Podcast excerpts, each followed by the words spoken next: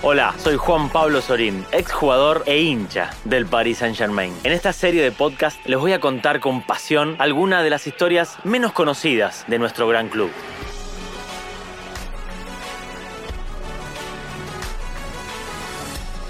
Paris Magique, el podcast que le da vida a la memoria del PSG. 1979. Primer trofeo de clubes. Torneo amistoso, en Gabón. París es magia, magia como la historia que te voy a contar en este sexto episodio.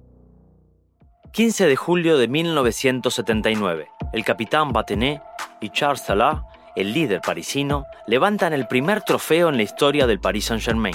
El PSG aún no tiene 10 años de vida y sin embargo consigue su primer título, ganando el torneo internacional de Gabón. El propio primer ministro gabonés está presente para felicitarlos. Esto contaba Dominique Batenet, jugador del Paris Saint-Germain en ese momento. Ganar un torneo siempre es emocionante. Creo que Charles Tala, que nos acompañó, debe haber estado muy feliz, como nosotros también, porque seguía siendo importante para todo el equipo. Para el club también, porque fortaleció su reputación y notoriedad. Para conseguir esta copa, los parisinos juegan dos partidos en Libreville, la capital de Gabón. En semifinales, el PSG se impuso al club local, Ange Blanc, gracias a un doblete de Boubacar y a las actuaciones de Hook, Batenet y Carlos Bianchi. El resultado final es muy abultado. El score es muy abultado, 7 goles a 2.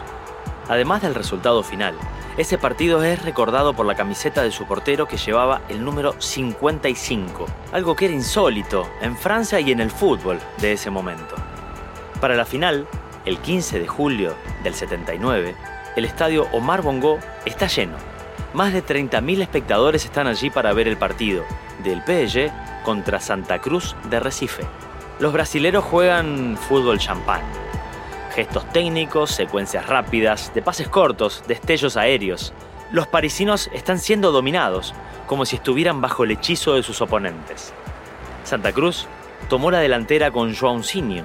Sin embargo, justo antes del descanso, el delantero senegalés Saar Boubacar, un nuevo fichaje de verano, se escurrió en la defensa brasilera y logró el tanto del empate.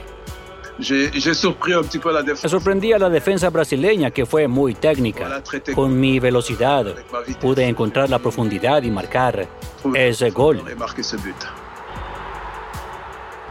El segundo periodo es mucho más discreto, menos cautivador. No se marca ningún gol. Continúa el empate a uno hasta el final del tiempo reglamentario. El partido se define a favor de los parisinos durante la tanda de penales. Cinco penales a tres.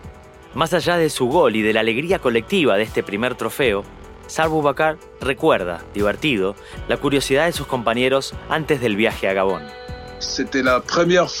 Era la primera vez que ponían un pie en suelo africano, así que no lo sabían. Era su primer viaje a África, en el avión había muchas preguntas. Esto es África, así que fue muy ingenuo.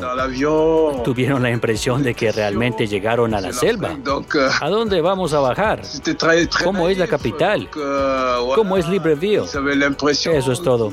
Era un poco como a los periodistas. Teníamos que responderles a todos. Hay que prestar atención a las comidas. Es picante. Yo me reía. Así que les dije, cuidado en el hotel, que habrá leones. Hay cosas que serán un poco raras. Camino al hotel. Unos cuantos estaban intrigados. Cuando llegaron a Libreville, que incluso era una capital muy moderna, se sorprendieron mucho. Me miraron y me hicieron guiños.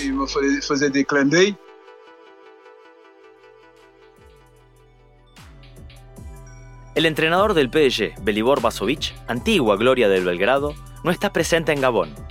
Fue por la falta de visado que no realizó el viaje. Por ello, los jugadores celebran a su ayudante, Pierre Alonso.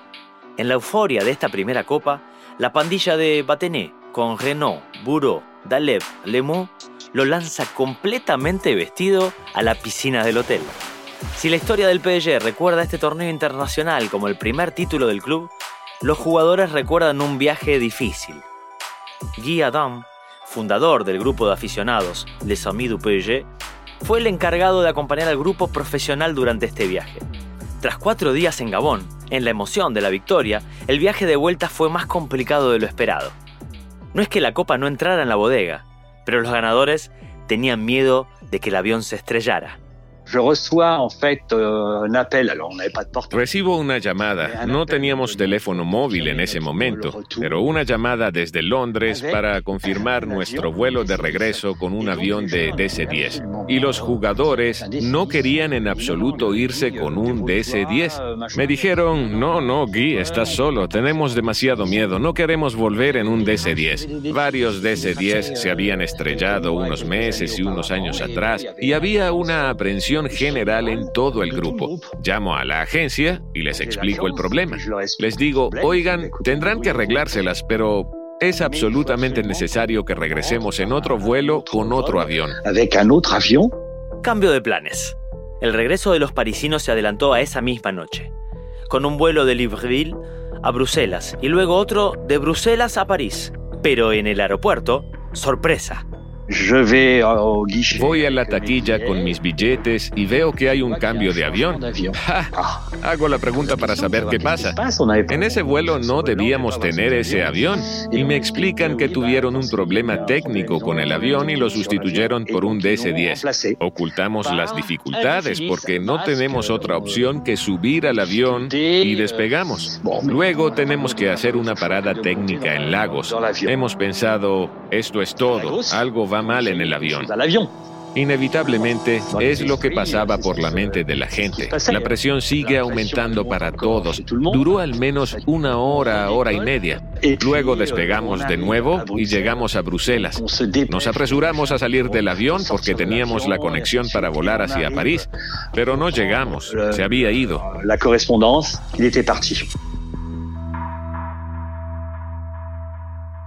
Finalmente, los jugadores parisinos toman un autobús hacia París. Colocarán la primera copa del club en las estanterías del Camp de Loge, después de más de 14 horas de viaje y una poderosa descarga de emociones, tanto en la tierra como en el aire.